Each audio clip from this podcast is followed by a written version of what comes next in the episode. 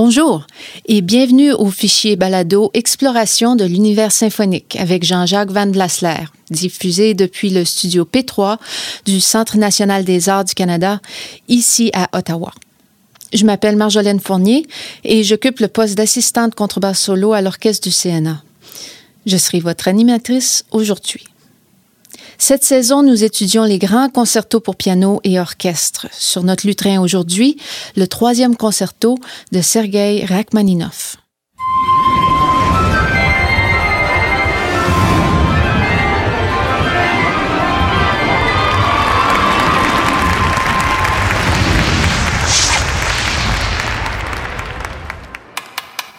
Bonjour et bienvenue au studio P3 du Centre national des arts du Canada. C'est Marjolaine Fournier qui vous parle et aujourd'hui, nous allons parler du concerto euh, numéro 3 de Rachmaninoff avec notre ami Jean-Jacques Van Blasler. Jean-Jacques? Euh, bonjour Marjolaine. Alors, Rachmaninoff, euh, en faisant des recherches, on s'aperçoit qu'il n'y a pas grand-chose. Hein? Il n'y a pas grand-chose d'écrit sur lui, euh, sur sa vie. Il a, vécu une vie simple. C'est-à-dire que peut-être pas tout à fait une vie simple, euh, mais on a écrit toujours les mêmes choses sur lui. Et peut-être parce qu'il a toujours exprimé la même chose lui aussi. Et c'est en capsule, mais une vie est beaucoup plus complexe que cela, bien sûr. une vie surtout qui commence à la fin du 19e siècle siècle, 1873. 1873, ça veut dire que euh, c'est euh, c'est encore la pleine période de, de Tchaïkovski en, euh, en, Russie. Et euh, euh, il, il naît à Novgorod, d'une très bonne famille, d'une famille avec avec des, des parentés nobles. et puis c'est un c'est un jeune homme extrêmement doué. D'ailleurs, d'ailleurs, il va il il va immédiatement aller au conservatoire de Saint-Pétersbourg, puis le conservatoire de Moscou, euh, où il va étudier euh, le piano avec son oncle Zilotti, qui est un très très grand euh, très grand pianiste à ce moment-là. il va faire la composition avec Arensky, Arensky qui est grand admirateur de Tchaïkovski, et avec Taneyev. Alors Taneyev, c'est le pianiste qui qui a qui a fait honneur au premier concerto de Tchaïkovski et qui lui-même était compositeur et qui lui a, a tenté de, de mettre ensemble les, les, le, les morceaux inspirés par, par Tchaïkovski pour le concerto numéro 3 de Tchaïkovski. Donc Taneyev a tenté d'en faire un concerto en, entier. Donc Taneyev va être très proche de, de, de, de euh, Rachmaninoff, euh, qui est un, euh, qui, qui est comme je l'ai dit, doué, remarquablement doué. J'ai ici euh, euh, un de ses un de ses camarades d'études euh, qui se souvient de ses capacités prodigieuses. Il disait, et je cite, le talent de Rachmaninoff surpasse celui de tout autre pianiste que j'ai pu connaître. C'est presque incroyable. C'est comme le jeune Mozart. La vitesse à laquelle il mémorisait les pièces était pour moi, et pour ainsi dire, sans précédent je me souviens que Zilotti, l'oncle qui donnait les cours de piano, euh, euh, je me souviens que Zilotti avait demandé à Rachmaninoff de travailler les fameuses variations et fugues sur un thème de Handel de Brahms. C'était un mercredi, et trois jours plus tard seulement, Rachmaninoff les jouait déjà par cœur et de façon magistrale. Extraordinaire. Mais ça, c'est le pianiste. Ça, c'est le pianiste, mais aussi le compositeur. Immédiatement, il compose un, encore, quand il est au conservatoire, au conservatoire de Moscou, il compose ses premières œuvres, un, poème symphonique, Le Prince Rostislav, euh, un premier concerto pour piano, un opéra, à l'écho, et qui est là, dans, euh, et qui, qui euh, lance les applaudissements, Tchaïkovski. C'est extraordinaire. Ce type a 17 ans, 18 ans, et il compose et il va essayer de composer une première symphonie parce que ça, c'est c'est la mesure, la, la, la symphonie. Et puis alors, catastrophe, bien sûr. Est-ce qu'on parle du, euh, du chef d'orchestre? Lors de, la première de la symphonie, est-ce qu'on parle du critique et les critiques? Écoutez, c'est un ah. collègue à vous, ça. Oui, c'est un collègue à moi, mais c'est un drôle de collègue, parce qu'il est aussi compositeur. Ah, mm. Je ne suis pas compositeur. Voilà, ça c'était... Euh, le, le, le chef d'orchestre en question est Glazunov, euh, et Glazunov avait, euh, bon, avant le concert, euh, légèrement trop bu. Hein, il, il, avait, il était en état d'ébriété avancé. C'était un fiasco absolu cette, cette première de, de la, la première symphonie. On parle ici de 1897. Alors le lendemain, dans le journal l'ami de Glazunov, un des cinq, euh, César Cui, euh, César Cui, qui est, un, euh, qui est lui-même un compositeur quand même assez médiocre. bon, ben, il s'est lancé dans la critique et puis il a, il a fait une critique totalement négative de cette première symphonie. C'était un échec réel. Et puis Rachmaninov pendant pendant trois ans a été a été réellement paralysé dans sa créativité. Hein. C'est, euh, il a fait des, un, mal psychosomatique dans les bras. Il pouvait quasiment pas bouger les bras, les mains et les jambes pendant trois ans. Pendant trois ans, ça a été très dur pour lui euh, jusqu'au moment où son oncle et sa famille l'ont envoyé chez un psychothérapeute un peu hypnotiseur sur, sur les euh, nordiques. Il venait, euh, Niels Dahl était son, voilà, ça me revient, Niels Dahl. Et ce, ce Niels Dahl a lui vous savez, c'est, euh, vous, vous qui êtes pianiste, recommencez par un, par un concerto pour piano. Et, essayer de faire quelque chose un petit peu plus simple, il lui dit. Et, essayer de faire il lui suggère. Laisser les symphonies euh, bah, dormir un tout petit peu et retourner au... Et puis là, il, est, il passe à ce fameux, ce magnifique concerto numéro 2, qui est le, le, le plus fameux de, de, de ces concertis, et euh, qui, qui va sortir en début du 19e siècle, qui, euh, et qui, qui va être donné en première en 1907, je crois, 1907 ça. Euh, là, il va, entrer dans une période de créativité énorme. Euh, euh, et il va, cette période de créativité va, aboutir au, concerto numéro 3 dont nous allons parler, 1909, là où il, il compose sa symphonie numéro 2 aussi, en cette période-là, sa symphonie numéro 2 qui a de bonnes critiques. Peut-être que le chef d'orchestre n'était pas sous, hein, euh, et il va composer L'île des morts, qui est pour moi une des grandes œuvres, une des grandes œuvres de Rachmaninoff, L'île des morts, euh, qui, qui, est une, une, un, un, essai orchestral, c'est un, un, un, poème symphonique, euh, mais un poème symphonique tout à fait dans l'esprit de ce temps, euh, qui est celui du, du pessimiste qui couvrait tout ce changement de siècle, vous voyez, tout ce changement de, du 19e au, au 20e siècle. Alors, euh, c'est une, euh, c'est une très belle œuvre, cette île des morts, et en même temps, bien sûr, il compose son, son concerto numéro 3, dont nous allons parler euh, un, peu tout à l'heure. Alors, euh, qu'est-ce qui se passe? Nous sommes en 1907, 1909 euh, pour l'île des morts, et puis, et, et, et, puis, bon, il continue énormément de succès. Vous savez qu'il fait 75% de ses œuvres avant 1917. En 1917, il a 44 ans, mais comme il est de noblesse, il est du côté de ce qu'on appelle les blancs, les blancs, du côté des tsaristes. Évidemment, euh, la révolution russe de 1917 va euh, prendre, euh, va, va, changer sa vie complètement, et il va quitter, il va quitter ce qui est devenu nom de sa Russie natale, l'Union soviétique, euh, euh, et, il va, s'installer aux États-Unis.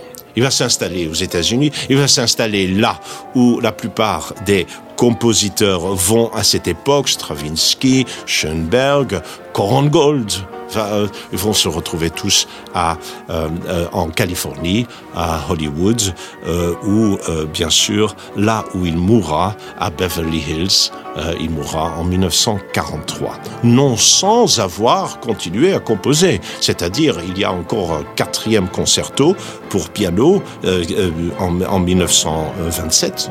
1927 dirigé par Stokowski.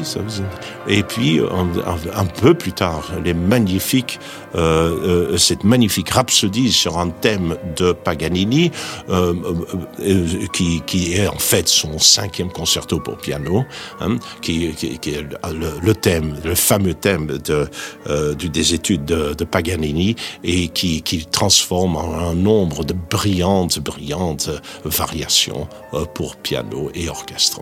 Alors, euh, euh, je vous dis, 75% et, à peu près 25% de ses œuvres après 1917. Et on peut se poser la question, mais qu'est-ce qui s'est passé? Qu'est-ce qui s'est passé? Il a quand même encore, encore à, de 1917 à 1943, 28 mars quand il meurt, euh, il a euh, combien euh, une, 26 ans devant lui. Et pourquoi fait-il moins à ce moment-là? Est-ce que c'est l'émigration? Oui, il y a une très très grande nostalgie. Vous savez, c'était c'était un homme euh, euh, anachronique, disait, disait Stravinsky. C'est un, une, Stravinsky l'appelait aussi une mine renfrognée de près de deux mètres. parce qu'il était très grand, il était très grand et, il avait oh, six pieds 5 pour, pour, pour, pour, le traduire en, en une autre langue, euh, près de deux mètres. Et, évidemment, il avait aussi ces, ces superbes mains, ces mains immenses qui, euh, qui pouvaient attraper toutes les notes au vol euh, que peu de pianistes peuvent faire. J'ai trouvé euh, dans un livre, bon, les, ceux, qui le peuvent, asseyez-vous au piano et de la main gauche, ils pouvaient faire un Do, mhm. Mi bémol, mhm. Sol, Do et Sol d'une main. Oui. C'est fou. Moi, j'ai de la misère à faire ça avec deux mains. Euh, c'est extraordinaire. Mais euh, ce qui me fait qu'on va en parler un peu de, de il était doué physiquement pour le piano et puis son toucher au piano si on peut si on peut en parler maintenant c'est que sa vie euh, était aux États-Unis, il a pu, il, a pu enregistrer euh, ses œuvres lui-même. Mhm. Fait que si vous voulez entendre euh, les mains, les mains jouer Rachmaninoff, les, les, mains de Rachmaninoff, c'est possible. Mais son toucher était très délicat quand même. extrêmement délicat. Il pouvait se permettre ça aussi.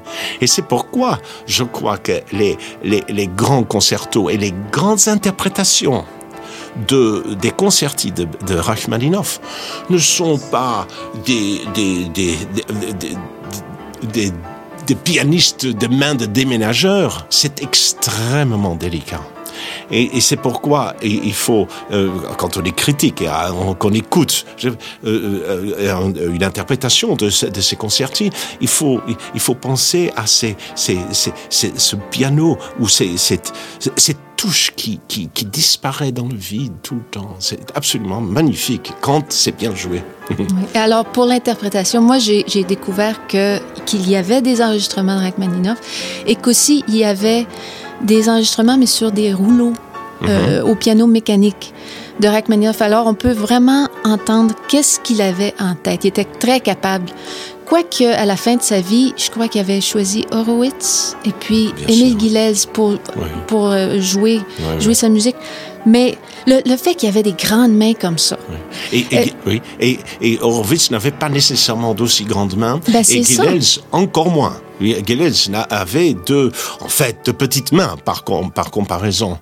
Mais euh, il y a des, moyens techniques pour le faire. Notez bien que euh, c'est un pianiste qui me l'a dit. Il y a une note dans les euh, dans la rhapsodie sur un thème de Paganini que la plupart des pianistes ne peuvent pas jouer il n'y avait que euh, Rachmaninoff qui pouvait le, qui pouvait le faire.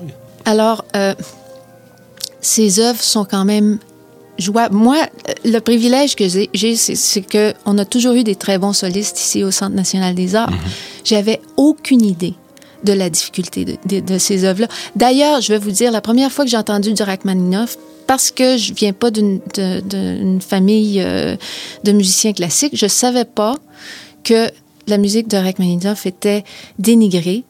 Euh, très, on, on en parle comme si c'était du bonbon Et puis moi, j'ai la première fois que j'ai entendu du Rachmaninoff, j'ai aimé beaucoup. Et puis, je refuse de, de changer de vie. Mais tu as tout à fait raison. Tu as tout à fait raison. C'est-à-dire que c'est un, c'est un très grand musicien, mais c'est un musicien d'un autre monde. C'est un musicien qui, jusqu'à la fin de sa vie, souffrait de la nostalgie de son pays, qui s'est enfermé un tout petit peu là-dedans, et qui, en plus, quand il est arrivé à Hollywood, a été très bien accueilli à Hollywood. Alors, Hollywood a transformé d'une certaine façon la perception que nous avons de Rachmaninoff. Euh, très vite, euh, certains de ses thèmes, surtout dans le dans le deuxième, euh, ce, des thèmes du deuxième concerto et certains thèmes de certaines de ces, euh, de, ces préludes ou de ces œuvres pour piano solo vont être employés par le cinéma. Euh, Greta Garbo en 1932 dans Grand Hôtel, il y a le, un des thèmes, euh, l'inspiration mélodique vient du deuxième concerto. En 1946, euh, Frank Sinatra va faire un hit avec l'orchestre de Tommy Dorsey de, de, de, de, cette même mélodie et ça va s'appeler Full Moon and Empty Arms. voilà, c'est splendide. Et, évidemment, il a été récupéré d'une certaine façon par Hollywood. Et alors, il y a, y a les, euh, les, les, gens qui... Il y, a, y, a, un certain nombre de personnes qui disent ah, ben, ça ne se fait pas. Mais même dans le Groves Dictionary, oui. on dit « Ah, oh, ben c'est assez médiocre, hein, Rachmaninoff, c'est pas... Euh, il faut, il faut en parler aux pianistes. Hein. Ouais, ben il faut en parler aux pianistes. Hein. Euh, mais ceci dit, euh, même, euh, même un, euh, un compositeur euh, comme Stravinsky n'a pas été très méchant, mais Aaron Copland. Alors Aaron Copland, par exemple. Là, je cite Copland. La perspective d'avoir à écouter d'un bout à l'autre l'une de ces interminables symphonies, hein, parce qu'il en a fait trois quand même, hein, euh, interminables symphonies, où l'un de ces concerto aurait tendance, très franchement, à me déprimer. Toutes ces notes, et pourquoi en définitive Alors, il, c'est le bonheur de jouer, c'est le bonheur d'exprimer un certain nombre. Mais tout cela euh, chez lui, c'est-à-dire c'est le bonheur d'exploiter le piano jusqu'au jusqu'au bout. Mais comment? Bien sûr, c'est un romantique, c'est un romantique attardé dans le XXe siècle. Et mais euh, c'est un, il a il a toujours clairement dit la musique d'un compositeur devrait exprimer le pays qu'il a vu naître, ses histoires d'amour, sa religion, les livres qui l'ont influencé les tableaux qu'il aime. Ça devrait être la somme de l'expérience même du compositeur. C'est-à-dire, tout ça, ça revenait en arrière, revenait à cette époque absolument magnifique quand Tchaïkovski se levait pour, pour applaudir, pour applaudir son opéra de jeunesse. Mais pour moi, la, musique de, de Rachmaninoff est, magnifique. Puis j'ai une petite larme à chaque fois que j'écoute son deuxième concerto, son troisième. Parlons du troisième concerto. Une dernière chose pour vous donner raison. Rachmaninoff, la musique doit venir du cœur et doit aller au cœur. Voilà, c'est Rachmaninoff. C'est pas beau, non C'est parfait. Hein oui. Et alors maintenant, parlons de ce troisième concerto qui est pour moi euh, que je préfère au deuxième concerto, parce que peut-être parce que je l'ai trop entendu, mais parce que j'ai du concerto numéro 3 une, une, un, souvenir inoubliable. C'est Guilels avant son euh, avant sa euh, son enregistrement de l'œuvre avec l'orchestre des concerts du conservatoire, je crois, avec André Cluitens, qui était un, un accompagnateur extrêmement raffiné. Alors, euh, euh, en fait une sorte de rêve de piano et c'est et c'est pourquoi je crois toujours que c'est c'est le plus grand. C'est pas c'est pas un déménageur devant le piano, c'est c'est un c'est un homme qui qui qui mène le bal du début jusqu'à la fin parce que dans ce troisième concerto, le piano est omniprésent, est omniprésent. Or, comme je vous ai dit, euh, il, était, il a été composé en 1909, il est de proportions beaucoup plus vastes, beaucoup plus vaste que le concerto numéro 2. Par exemple, le concerto numéro 2 est entre 31 et 34 minutes, 32 et 34 minutes, tandis que celui-ci 10 minutes de plus, 41, 43 minutes. Donc c'est un grand concerto pour piano. C'est un peu de de, de l'ordre du premier et deuxième concerto de Brahms, hein euh, tout en disant des choses différentes, euh, avec une facture pianistique, comme je vous l'ai dit tout à l'heure, qui mène le bal euh, beaucoup plus chargé. Hein et c'est une des œuvres les plus périlleuses du répertoire. Ça, sans aucun doute. C'est une des plus périlleuses du répertoire. Périlleuse euh, techniquement, vous techniquement, dire Techniquement, Ah, vraiment. absolument, absolument. Et, et tout ça, si ça se joue dans la fluidité, euh, on, peut, on peut se dire qu'il y a un grand pianiste devant, devant l'éternel. Un premier mouvement, allegro mais pas trop, allegro mais euh, non tanto, euh, avec avec avec un premier avec un premier thème d'une très grande simplicité qui, qui nous rappelle un tout petit peu peut-être les chants anciens russes, la musique religieuse, mais pas trop, juste, juste. Alors il y a ça, l'orchestre, euh, l'orchestre ouvre et puis euh, le piano va commencer à faire des ornementations, euh, des ornementations complexes, brillantes, tout cela. Mais tout cela dans la finesse. hein. J'insiste, j'insiste pour pour pour, pour que pour que l'on entende que l'on entende cela comme ça.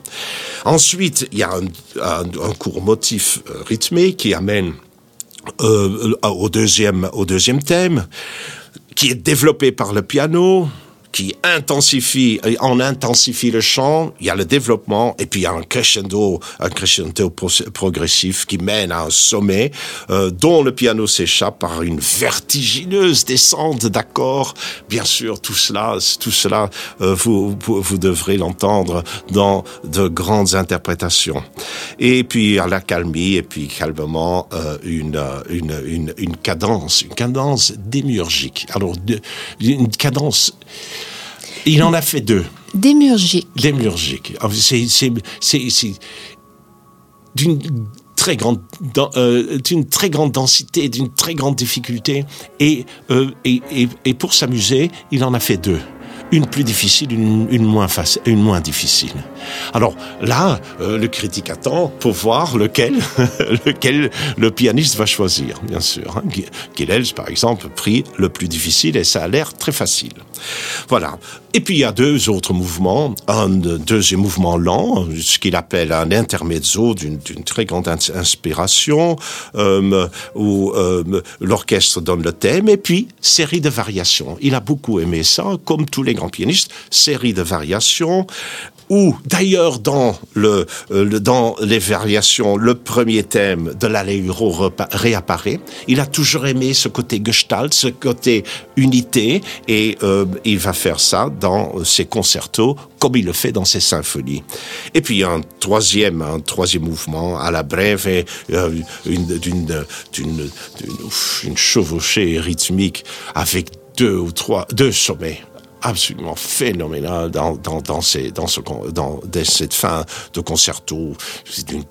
Ce dernier mouvement d'une grande vitalité, d'un scintillement pianistique qui, qui, qui nous mène à bout de souffle, euh, comme le pianiste devrait l'être aussi. Vous avez la version de, de en tête. Ah oui, Moi, absolument. ma, ma première version, c'était Ashkenazi pour mon deuxième concerto. Euh, cette version-là est usée. Mais qu'est-ce que vous en pensez? Puis j'ai lu Alicia de la Rocha qui mesure à peu près comme 4 pieds 2. Oui, oui, oui. Elle joue, elle aussi, les concertos Avec de, une, fort. toute, une toute, de toutes petites Et mains, tout Alicia de la Rocha. ben oui. Toute petite main également. Et, mais, mais- mais il y a la grande technique des pianistes, bien sûr. hein. Il y a des, il y a des moyens pour contourner euh, la facilité qu'il avait, lui, absolue pour ben, une mémoire musicale extraordinaire aussi. hein. Mais il est, c'était, euh, c'était un homme, euh, je, à mon avis, réservé, distant, très influent, très nostalgique, d'un tempérament impressionnable, un introverti, ce, ce grand gaillard de deux mètres, interverti, angoissé aussi. Un grand gars penché. Ah oui, absolument, formidable, c'est ça. Et puis euh, qui, qui rêvait son, son univers. Et mais notez bien, notez bien que vers la fin, il a commencé à, dans les couleurs, l'emploi des couleurs des, des instruments et, et, et, et aussi euh, dans, dans ses harmonies, il a commencé à, à, à, intégrer un tout petit peu la musique américaine de, de, de l'époque, mais pas énormément. Il est resté mélodique jusqu'au bout, euh, ce, ce 28 mars 1943, quand il est mort à, à deux, trois jours de ses 70 ans. J'ai une dernière question pour vous. Il y a eu la- la- l'hypnothérapie pour se sortir de, de, son grand chagrin. Il avait même brûlé la, partition de, chef hein, de, sa symphonie. C'était ah, il y a une théorie qui veut, puis peut-être c'est appuyé aussi par son départ pour les, États-Unis, puis il est resté là, puis il n'a pas créé beaucoup de musique après ça. Est-ce que s'il était resté en Russie, s'il était resté là, s'il avait continué à travailler là, est-ce qu'il aurait créé plus? Est-ce qu'on aurait, est-ce qu'on euh, on aurait vu une évolution dans son écriture?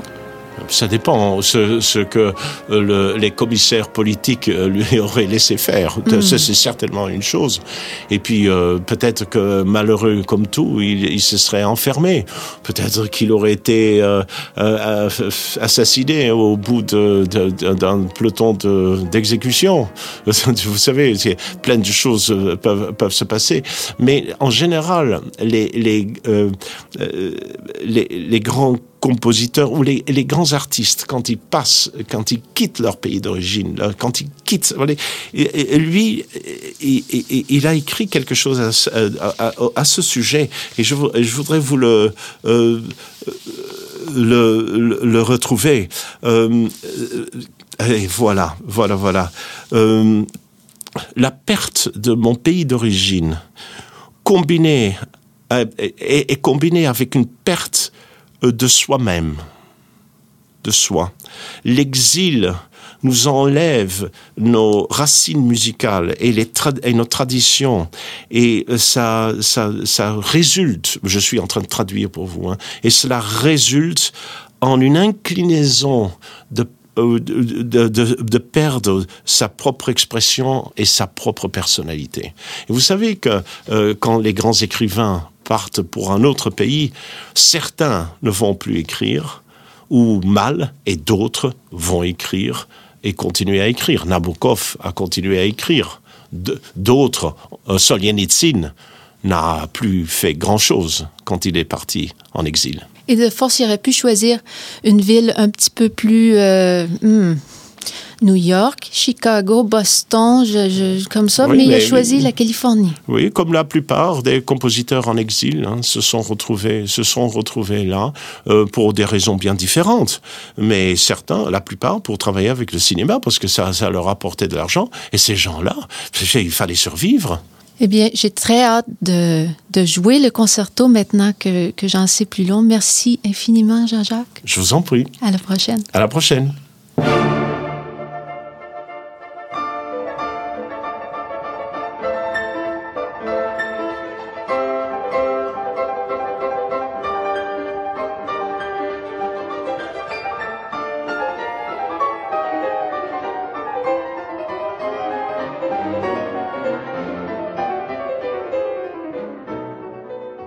Nous terminons ici notre entretien avec Jean-Jacques Van Blasler et notre étude du troisième concerto pour piano de Rachmaninoff, présenté dans le cadre de la série de balado Exploration de l'univers symphonique.